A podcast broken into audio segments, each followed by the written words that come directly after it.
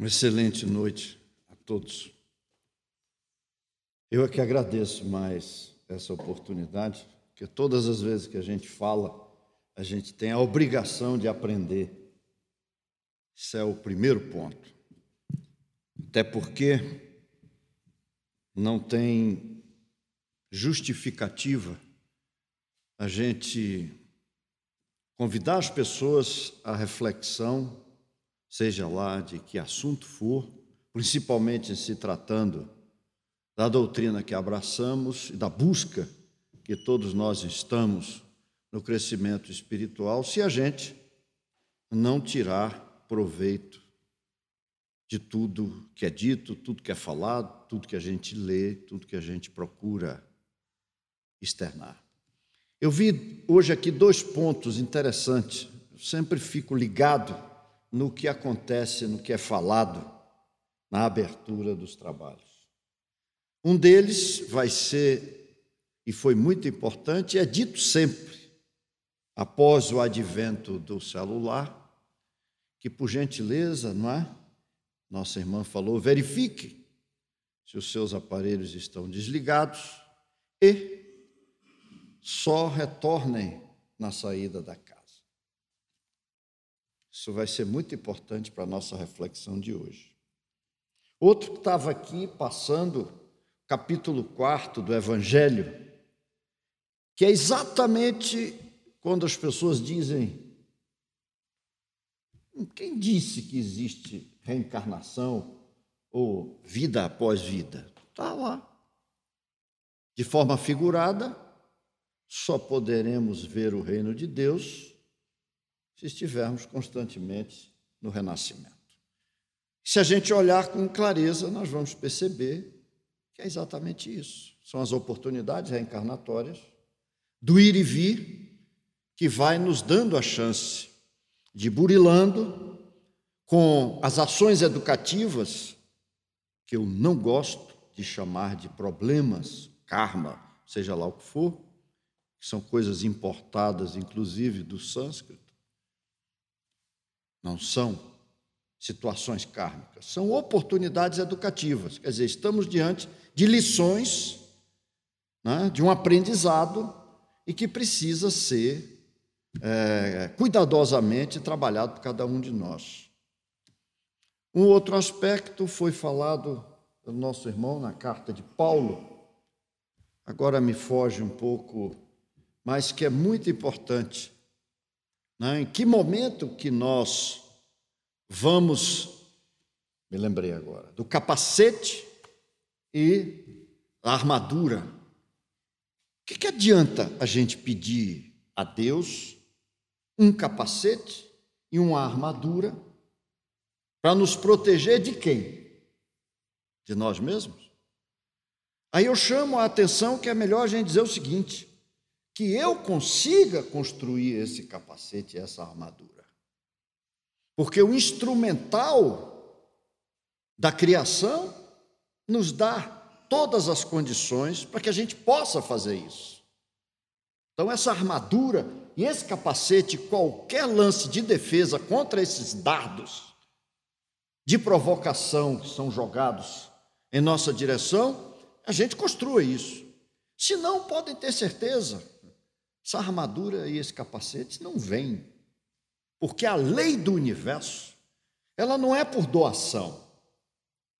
E nós construímos as coisas dessa forma. Nós pedindo, vamos receber. Sim. Peça e dá-se-vos-á. Mas aí eu boto no interior dessa fala, faça que você vai receber. Senão, nós estaríamos diante de um processo total de injustiça. Porque aquele que sabe fazer um peditório né, da melhor qualidade estaria sendo aquinhoado, enquanto aquele que não consegue exercitar esses pedidos ao Criador não estaria sendo aquinhoado. Essa diferença, essa diferenciação, não tem fundamento na lógica da justiça do universo. Em hipótese alguma. Mas isso tudo a gente precisa ir vencendo essa barreira. Nós vamos estar aí diante, eu não, não me interesso muito, às vezes, por congresso, por essas coisas que acontecem. Congresso espírita, congresso disso, congresso. Eu não tenho, eu tenho um pouco de. de eu me distancio um pouco disso, porque eu não sei. Mas eu fico pensando, às vezes, nesses congressos, se fala tanta coisa, se vai buscar tanta coisa que já foi falada, já foi dita, etc. Sai todo mundo, às vezes, cheio de beatitude, né? Passa o seguinte: está jogando esse capacete, esse colete o alto. Então, nós temos que dar sentido de concretizar uma forma diferente de perceber a vida e as oportunidades que estamos tendo. Senão, não justifica. Aí a gente desencarna e entra naquele processo total de desilusão, porque não vai estar no lugar que a gente imaginou que estaria porque foi um constante pedidor de coisas a Deus, à espiritualidade, ao Mestre, que já nos ofereceu tudo aquilo de instrumentos de importância para que a gente fizesse essa transformação de crescimento, para que a gente possa sentir, estava lá, cada um segundo as suas, obras, não é dos outros, é as nossas. Né? Faça por onde? Faça por onde? que eu te ajudarei. Não é eu te ajudarei, depois você faz por onde. Faça por onde. Então nós criamos condicionantes com a lei do universo. E quando a gente pede, pede, pede, não acontece nada, ainda diz, tem o despautério de dizer o seguinte: Deus esqueceu de mim. Deus me abandonou. Fui tão dedicado, fui tão isso, fui tão aquilo, e estou no desamparo. Essa já é uma distorção de entendimento que a gente só raciocina como se a gente estivesse diante de uma única exclusiva encarnação, que é essa. Né? Não tem um histórico das nossas vidas que nos faz exatamente hoje espelhar aquilo que nós fomos, que nós somos e que nós estamos construindo para a nossa história seguinte. Isso é básico. Isso é simples. Não é necessário que a gente mergulhe nas escrituras. Às vezes eu falo isso, as pessoas dizem, cara é anti isso. Eu não sou anti nada, eu sou a favor do básico. Não é? A favor do básico. Porque se a gente não olhar para as coisas simples que o mestre vê, porque ele veio para quem? Para os letrados? Para os doutores da lei? Claro que não, isso ficou muito evidente. Ele veio para todos os simples de coração, de entendimento. Por isso que as coisas foram muito mostradas de maneira clara. Não precisou de sofisticação para isso. Então, crescimento espiritual é simplicidade de entendimento. Nada de complexo. Ter que mergulhar em coisa nenhuma, ser um letrado em tantas coisas e não ter o básico, que é a construção natural desse capacete, ou desse colete que é a nossa forma de viver, a nossa tentativa de criar um processo de transformação. Ah, tem muitos amigos que, sabendo que a gente está sempre nessa área de atuação e tal, conversa muito a respeito. Eu normalmente trato essas coisas de maneira muito prática, porque é assim que eu lido com a doutrina para o meu consumo. E um deles, eh, recentemente, quando se sente incomodado com a vida, Aí virou para mim e disse assim: Eu não sei o que, é que eu fiz a Deus. Na hora me deu uma irritação que eu disse para ele: Peraí, peraí, peraí. Vamos, vamos conversar diferente. Você está fazendo uma pergunta. Você está querendo uma resposta de Deus. Eu imagino que isso está se passando na tua cabeça pela tua crença religiosa. Você está querendo uma troca com Ele. Você deve achar que vai à missa. Esse é o fato. Você todo domingo está lá na domingueira, escuta a homilia do padre, entra por aqui, sai por aqui, né? bota a língua de fora para receber a hóstia, mergulha naquela introspecção temporária de segundos, volta, se ajoelha, e o que é que eu fiz a Deus? Pois eu entrego a Ele o meu tempo, a minha prece. Aí eu falei, você deve estar fazendo essa pergunta para Ele. Você quer que eu responda? ou ele? Aí ele ficou me olhando e digo: Deixa eu responder, porque eu respondendo a sua pergunta, que você verbalizou para mim, é simples. Eu não conheço muito de você, apesar de ter amizade por você há muitos e muitos anos. Mas eu não conheço. Como você não conhece a minha intimidade, você tem uma ideia, uma visão daquilo e do meu comportamento do dia a dia. Mas o que está aqui dentro, você não conhece, porque eu não abro, nem você abre. Então, se eu lhe responder, eu vou ser suave, que eu vou olhar apenas aquelas coisas que eu vou interpretar como erros da atuação. Agora, se Deus sentar na tua frente para responder, você não levanta daqui. Porque aí ele vai virar você pelo avesso e jogar a tua consciência na frente e dizer: está aqui tua resposta, poeta. Está aqui tua resposta. Leia a tua consciência, que é o computador e juiz da existência de todos nós, está aqui. Você quer isso? Ele fala, ah, você também? Eu digo, não, eu também não, porque eu não aguento essa churumela. Ah, o que é que eu fiz para Deus? Ah, eu joguei, quando é com Cristo, eu acho que eu joguei sal na Santa Ceia, né? Ah, porque eu joguei pedra na cruz. Faz, começa com essas é, xaropices para criar uma desculpa de não construir. Volto ao capacete e ao colete. Então, por que, que eu estou fazendo essa introdução? Porque isso é sempre oportuno. Não é? E aí, as coisas foram jogadas aqui na mesa, como búzios. Né? Jogou e ficou numa posição que a gente está tentando fazer uma leitura que nos beneficie a entender a vida de uma maneira mais objetiva. Mas agora nós vamos ao tema: a inteligência artificial. Por que desse tema? Ah, porque ele é extremamente atual. É de uma oportunidade imensa para todos nós. Eu estive aqui no sábado, inclusive esqueci que tinha esse compromisso. Sábado não. Foi, sábado passado, com os pais. Mas assim mesmo eu saí de casa. Olha que coisa curiosa.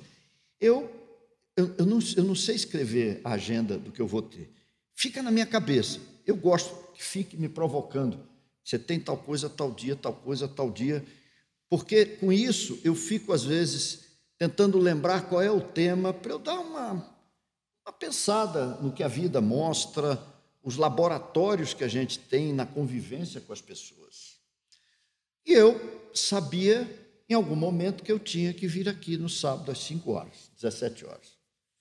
Mas fiz a, a minha rotina, o sábado normalmente pego a moto, dou uma saída, encontro com os amigos em determinado lugar, conversa fiado, relaxa, e voltei para casa.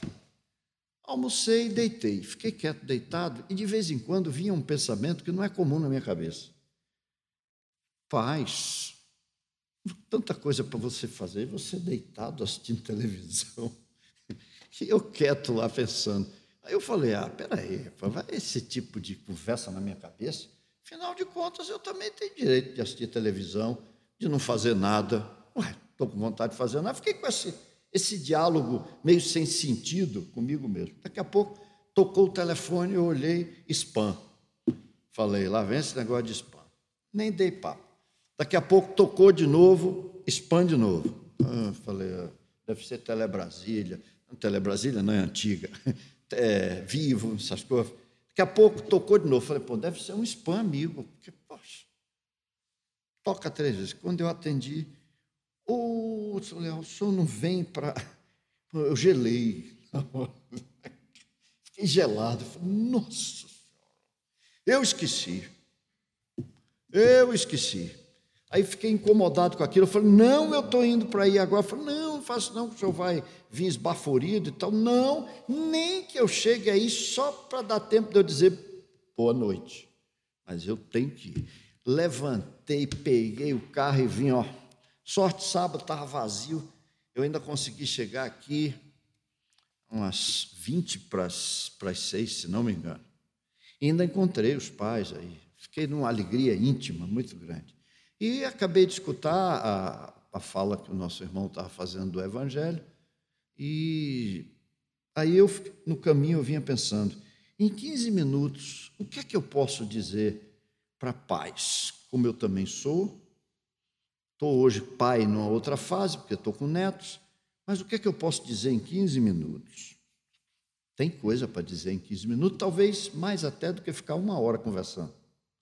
Porque uma hora vai acabar enchendo o tempo e perde a informação. Então, quando eu pude falar, eu disse: olha, vou colocar aqui coisas interessantes. Se os pais estão se reunindo, é importante, é porque estão com intranquilidade no processo de convivência com os filhos. E isso eu tenho sido chamado toda hora por conta do nosso trabalho de automutilação, dependência química processo depressivo, ideários suicidas, jovens, já com a faixa etária bem reduzida.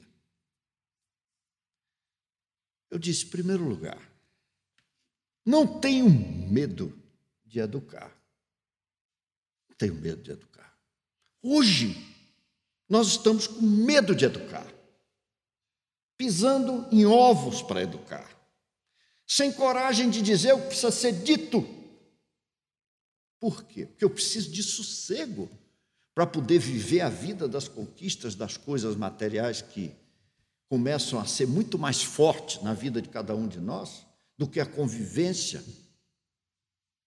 Eduque, não tenho receio, não esperem que os filhos te amem porque você é um elemento de conceder favores ou desejos para quem está lhe pedindo, na nova oportunidade reencarnatória, às vezes está lhe pedindo coisas para reincidir em erros de passado. E você vem adiante, não é para envelhecer, ficar enrugado, pagar mico, como às vezes os mais jovens dizem. Não. Você veio para mostrar que pisou em pedras e não escorregou, e mostrar para quem vem na trajetória: pise aqui que você não vai escorregar. Nessa aqui não pise porque eu escorreguei. Você pode até pisar, mas vai escorregar porque ela está cheia de limo.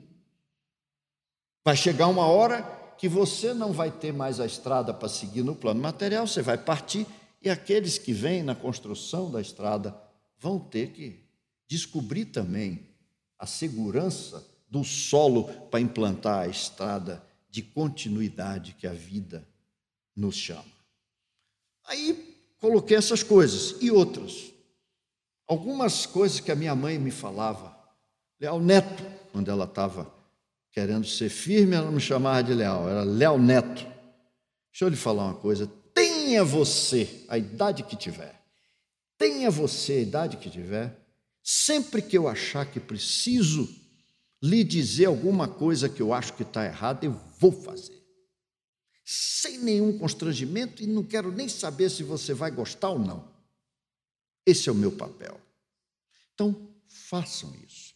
Não esperem o amor, esperem, isso é dito constantemente, o respeito. Porque o amor é consequência. O amor chega pelo respeito que você tem por alguém e não pelas concessões que lhe faz. Vocês já pensaram se a lei do universo de causa e efeito fosse de concessões?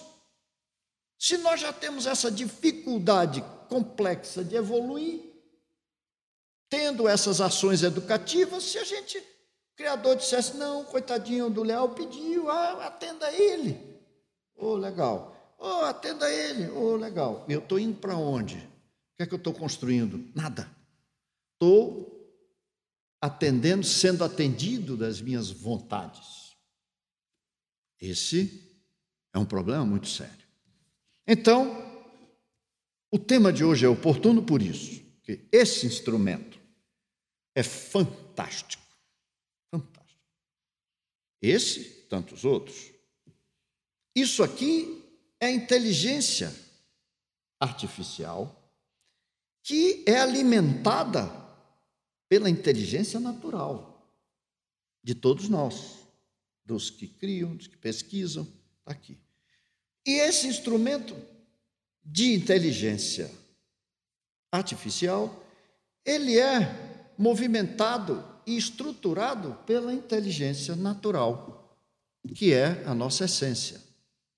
Hoje, para aqueles que conhecem um pouco mais de informática, sabe que tem um tal de chat, não sei o quê, que você põe um tema qualquer e ele te dá uma história complexa sobre aquilo, de uma oportunidade. Aí você olha, não, calma, ele está vasculhando tudo aquilo que a inteligência natural já manifestou em escritos, em estudos e pesquisa, e a própria inteligência natural do ser humano organizou isso de maneira que haja essa associação de ideias de forma objetiva e quase que uma psicografia. Hã? Parece que foi uma psicografia. Não, foi buscar de todos uma informação e te dar um tema, seja uma história, seja sobre um assunto qualquer. Então, esse é o processo. Aí, o que é que aconteceu recentemente na Inglaterra? Teve um trabalho muito forte, que hoje é o que mais se discute, as questões da inteligência artificial. Os prejuízos, as conquistas, os medos, né? como é usado. É lógico que tudo aquilo que o homem faz de positivo, que esse é o objetivo sempre primeiro, ele tem as distorções de caminho. Né? Basta a gente ver aí uma fissura do átomo. É um negócio fantástico, hoje usado pela medicina, por tantas coisas, né? energia e tudo, mas em compensação é construída uma bomba né? que tira vidas com uma eficiência e tal. Vai acontecer até a gente depurar os processos de intimidade. Em outros sentidos, né? raio disso, raio daquilo é usado para tanta coisa, também para destruição. Então nós não podemos ter medo desses avanços. Então, mas a discussão tem sido muito essa, inteligência artificial e seus prejuízos. E nesse congresso, é, uma psicoterapeuta de nome Elizabeth Perrel, ela teve uma participação. E a participação dela era falar sobre a intimidade artificial. E foi um dos temas que mais interessou a todo aquele grupo de pesquisadores, cientistas, estudiosos, matemáticos, físicos, né? pessoal de TI, de programação, de tudo, porque ela trouxe para um ideário que interessa a muitos de nós. E aí eu vou para uma pequena historinha para poder entrar. Diz que um cidadão procurou um psicólogo e disse: Doutor, eu estou com um problema seríssimo com uma filha de 13 anos. Ele disse: Ah, é? é. E o que é que ela tem? Ah, ela fica em casa, macambuza, fica dentro do quarto, não fala com ninguém, conversa pouco. Estou sentindo ela meio ensimesmada. Aí o psicólogo disse: Ah, sem problema, eu já sei o que ela tem. Ele falou: Peraí, doutor, não trouxe minha filha ainda para você conversar com ela? Ele disse: Não, mas já sei o que ela tem. Disse, o que é que ela tem, doutor? Ela tem um iPhone. Tem um iPhone. Ou seja, é aí onde eu entro na conversa da intimidade artificial. E isso toca a cada um de vocês. Tenho absoluta certeza. Absoluta certeza. Se não se tivesse pedido para esse aparelho ser desligado, estariam quase todos ligados. E de vez em quando fazendo assim, ó. Aí você. E sempre que faz e aparece alguma coisa, você acha que aquilo tem que ser respondido na hora. E tem gente que tem uma habilidade com isso. Aí aquilo que estava sendo convidado você para refletir já passou. Mas de repente você não vai embora, mas para, me escuta de novo, daqui a pouco, bzz, aí vai lá, tá, de novo. Se não começar a fazer quando um baixo som.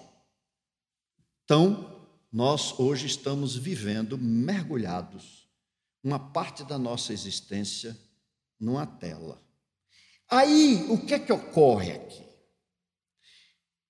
nós nos relacionamos com todos os distantes, com afeto, dando valor aos distantes, não é que eles não tenham, mas dando um valor, transformamos nesse negócio aqui pessoas em gurus. Gurus. E não os conhecemos, nem sabemos se eles conseguem ser guru deles mesmos. Aí vem os tais dos influencers, né? Aí você fica influenciado pelo influencer. E esse influencer, a aberração que ele disser, você acaba vestindo essa roupagem, tentando dar utilidade a ela mesmo, você sabendo que não serve para nada. Você, quando alguém de fora toca, você atende de imediato e tenta responder tudo, trocar ideias. Aí você olha um grupo de pessoas num restaurante. Qualquer um de nós pode visualizar isso. Uma família de cinco pessoas. Você chega perto, está todo mundo olhando para isso aqui. E ainda tem agora o tal do QR Code para o prato, né? Ainda pega ali, quer dizer, nem vai ler o troço. E aí começa. Aí, de repente, um na mesa ri sozinho. aí o outro está sério, o outro isso, cada um de um jeito. As crianças ainda têm um incômodo maior, que ela quer escutar o troço, aquilo, pi, plu, plu, plu, aquele jogo, aquela agonia, troço. Aí você olha, nenhum daqueles que estão presentes se relacionam. Não se relacionam. Não percebem o que comeram, não sabem por que saíram, mas conversaram naquele momento com pessoas totalmente distantes, que mostram às vezes para você uma felicidade totalmente mentirosa. Mas você mergulha naquilo e ainda estimula na nossa intimidade um evento da pior qualidade, que é a inveja. o cara só vive na praia, o cara só está não sei aonde, o cara está não sei aonde, e você vai alimentando esse processo e vai você vai se autodepreciando. Aí quando você chega para tratar os jovens que estão mergulhados nas ansiedades, no distanciamento de tudo, aí você percebe o quê? Ele está vivendo uma intimidade artificial. Ele não está olhando no olho de ninguém, ele não está apertando uma mão, ele não está empurrando para um gesto de afeto, mesmo que seja tosco, ele não está dando um abraço, ele não está diante de um outro espírito encarnado dialogando. Isso é triste. Isso tem sido a causa de muitos problemas que está acontecendo com os grupos familiares. Direto. Aí eu vou trazer para a minha experiência. Eu cheguei outro dia lá em casa e falei, eu tenho dois netos. E falei para minha mulher, Cláudia, não saio mais para lanchar com nenhum de vocês. O que é que houve? Nada, não houve nada. Exatamente por isso, porque não acontece nada apenas uma coisa: eu sou o pagador da conta. Eu sou o médium financeiro dessa relação. Mas ninguém conversa comigo. Eu não converso com ninguém. Mas é que nós crianças ficam fazendo barulho. Eu digo, eu quero o barulho delas. Eu quero interagir com elas. Porque elas já não estão me dando uma conversa, agora estão vivendo o melhor dos mundos materiais, porque eu construí uma história que permite isso. Conversa é essa. Não sai mais. Aí já ficou aquele negócio, já acharam que eu não ia levar isso adiante, não. Aí quando foi domingo passado, minha filha sempre acampa lá em casa no fim de semana, rolo danado. Aí, quando chegou tarde, eu já vi a pergunta: pai, nós vamos sair para lanchar? Eu digo: ah, depende de vocês. Eu topo. Então vamos, eu digo, mas não vai nada daquilo que eu falei que não era para ir mais. Celular não vai. Aí ficaram me olhando, não foi celular. Sentamos, eu fiquei apurrinhando meu neto, o mais velho, o mais novo apurriou o mais velho, desenharam, fizeram coisa, conversamos uma porção de coisa. Aí quando eu cheguei em casa, a minha mulher, que essa coisa é difícil, a mulher ali dá o braço a torcer, me perdoem. Mas ela virou para mim e falou: ah, Você tem razão. Foi muito legal. Falei: Pois é. Então não tem mais aqui essa conversa. Até porque, quando eu estou em casa, e se não aconteceu isso aqui com vocês, eu dou os parabéns. Eu chego e digo assim para minha mulher, Cláudia, ela diz: Só um minutinho. Nem quer saber o que. só um minutinho, acabar isso aqui, eu, eu falo. Aí eu saio. Eu também sou tinhoso. Depois ela vem, o que é que você ia dizer? Eu digo, esqueci. Ah, mas você também está apelando. Eu digo, eu apelando? Eu apelando? Eu tenho uma coisa para lhe dizer. E você está dando importância a um papo aí? Tem alguém morrendo? Não. Tem alguém precisando da gente nesse momento? Não. Então, porque eu não sou importante nessa história, não vou mais falar, vou ficar mudo. Ah, mas você já já vai na apelação. Eu digo, tem outro jeito de eu me dizer, de eu me fazer presente? Então, isso é fato. Espera aí. A mão vem assim, ela nem diz, espera aí. Hum. Tipo, nazista. Aí você, opa. Ou seja, o que eu tenho para falar não tem a menor importância. Eu, às vezes, faço o seguinte: quando eu chego para dizer alguma coisa que ela faz, hum, eu pego, já abro a porta, vou-me embora, já ia para. Aí depois fica me ligando. Plim, plim, plim, plim. Onde é que você está? Eu digo, eu? Saí. Para quê? Bom, fui fazer o que eu tinha que fazer. Mas você não queria me falar alguma coisa? Bom, você não estava interessado. Então, eu estou fazendo essa provocação, porque é importante. Porque eu, particularmente, tenho usado isso aqui sempre, mas nunca quando com as pessoas. Nunca. Fazendo um exercício pessoal de respeito àqueles que me rodeiam, da conversa, de ajuste dentro do ambiente familiar, que não é fácil ajustar dentro do ambiente familiar, é o ponto mais próximo de dificuldade que a gente tem, por isso que a gente recebe esse cadinho, como chamam, da consanguinidade, para que a gente possa e desenvolvendo o respeito à transformação, os reajustes às oportunidades ali estabelecidos. Aí eu vou me relacionar com Zé Mané, não sei de onde, que nunca vou ver. Experiências também às vezes eu faço. Tem pessoas que dentro das redes onde eu me manifesto institucionalmente, eles curtem, conversam comigo, Semana passada, ele é até um cara famoso, está sempre. Encontro com ele.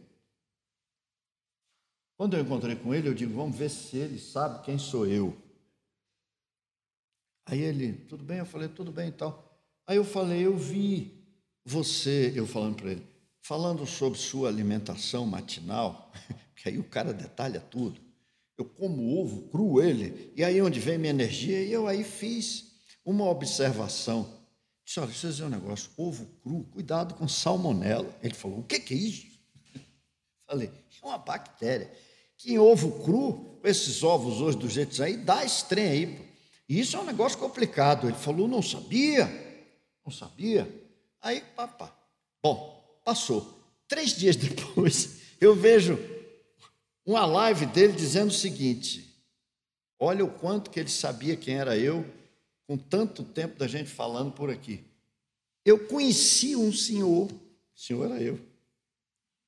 Conheci um senhor que veio perguntar um negócio para mim e me falou que viu eu falando sobre o ovo cru e me disse que dá uma tal de bactéria, nem lembrou o nome. Então, ainda fez uma gozação. Eu agora só vou comer banana, com três bananas na mão. Aí eu falei, tá aí tanto tempo um curtindo o outro, ele cara a cara comigo, Não sabe quem sou eu. Por quê? Porque na hora que a gente está nessa pinimba aqui, você está conversando com uma fisionomia que você não sabe mesmo. Às vezes com um amigo direto, tudo bem. Mas a grande maioria, eu tenho 5 mil amigos no negócio de posto, 5 mil amigos, 10 mil amigos. Quando o perfil esgota, cria outro. E você vai passando uma porção de mensagem mentirosa, e o pior é você absorver a mensagem mentirosa dos outros, a ficção que as pessoas vivem. E esse mesmo cidadão diz para mim: é porque eu ando com umas dores de abdômen, e na, nas filmagens dele, ele é o super, hiper atleta, porque come ovo cru. E conversando comigo no pessoal, estava dizendo que realmente andava com as dores fortes de abdômen. Eu digo: vai olhar as troças, porque às vezes você está com um processo inflamatório aí, não sabe o que é. Mas nas redes sociais ele se mostra de perfil, eu estou assim, estou assado, estou aqui, aquilo outro. Tal. Então, fora o que tem acontecido. Eu estou contando histórias aqui porque é importante para a gente refletir. Eu tenho ido a muito enterro. Chega um período da vida, né? a gente vai. É, é, eu, é, é festa de, de criança, que eu era criança, depois vem batizado, depois vem festa de 15 anos, depois vem noivado de amigos, casamento de outro, batizado de filho, agora eu estou na fase de ir aos enterros, né? Pô, todo dia quase tem um que bate a caçuleta, morreu, lá vai você. Aí quando chega lá, esses dias eu vi o pessoal, rapaz, fica fotografando. Aí eu falei, caramba, o cara está fotografando o enterro, vai botar em porta-retrato? Aí um outro, te juro, isso não é fantasia.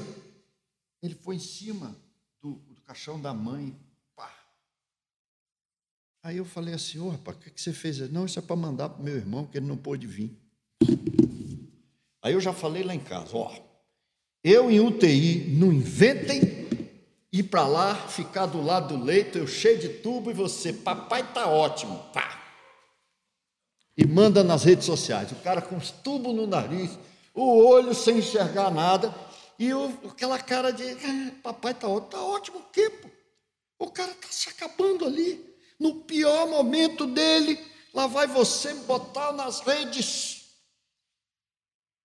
E todo mundo curte. Ainda tem um negócio de curtir, né? Porque curte, né? Devia, devia ter aquele negócio que pesa, mas, que, mas é curtir, tá lá, curte, curte, curte. Curtição para mim é um negócio festivo, né? Então tá lá.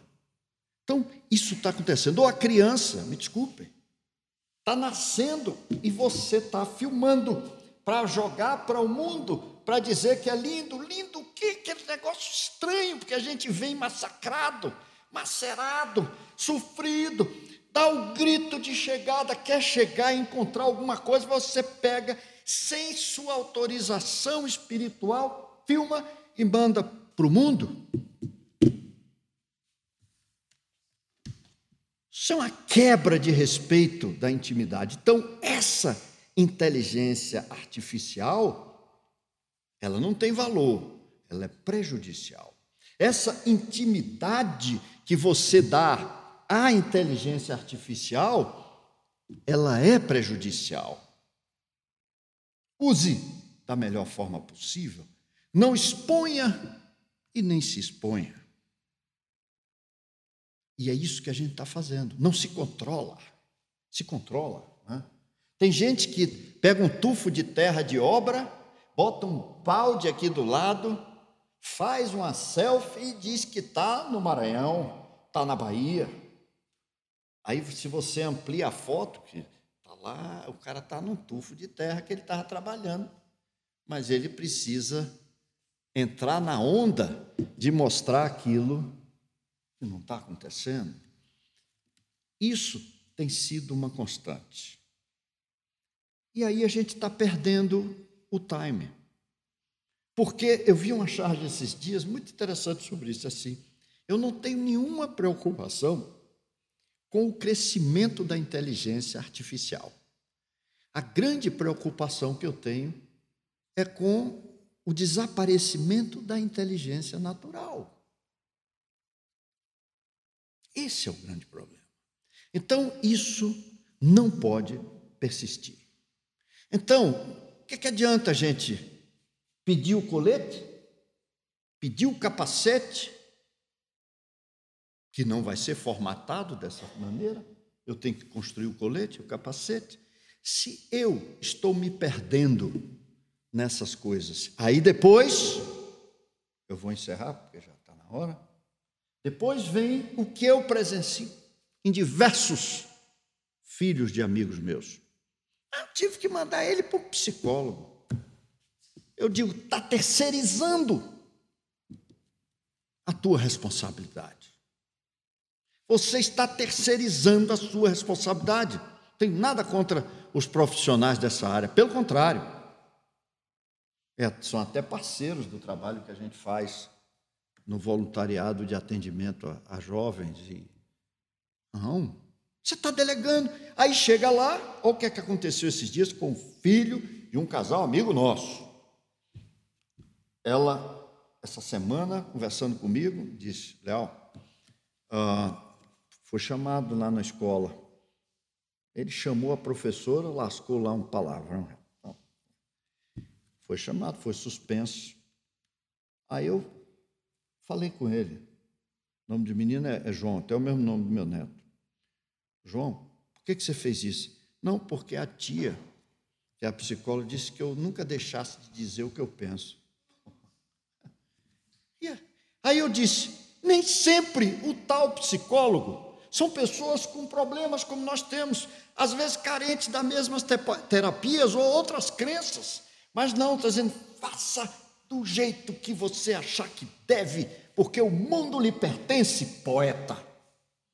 Você é o cidadão quem? Você é o dono do planeta. Você não deve respeito a ninguém. Você deve dizer tudo aquilo que você quer externar. Agora, aguente o que vier de volta.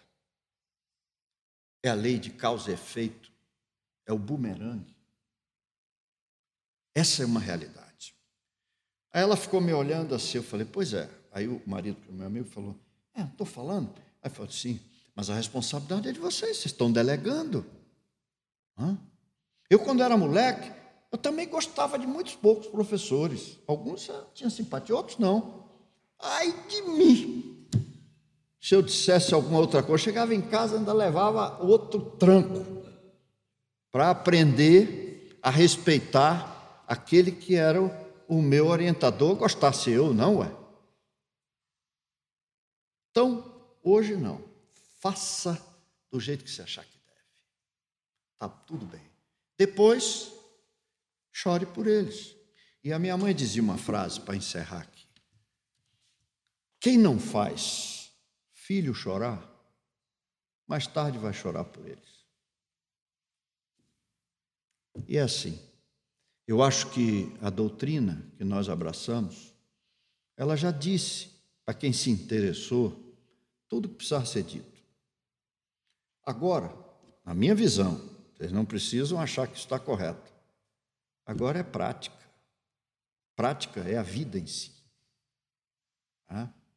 Não adianta você ficar genuflexo, joelho no chão, no milho, seja lá onde for, pedindo para tudo quanto é santo, para tudo quanto é espírito, sendo que você não faz um esforço sequer para ser o transformador da tua própria existência. Pedir que o Mestre nos abençoe é como diria chovendo molhado, porque a gente sempre está recebendo essa benção. Agora, fazer a nossa parte é compromisso sério. Porque, como diz o outro, se a gente não fizer isso, fica o tempo inteiro vindo para reencarnações, cada vez mais tendo que repetir na sala de aula as mesmas coisas que não deu conta de transformar.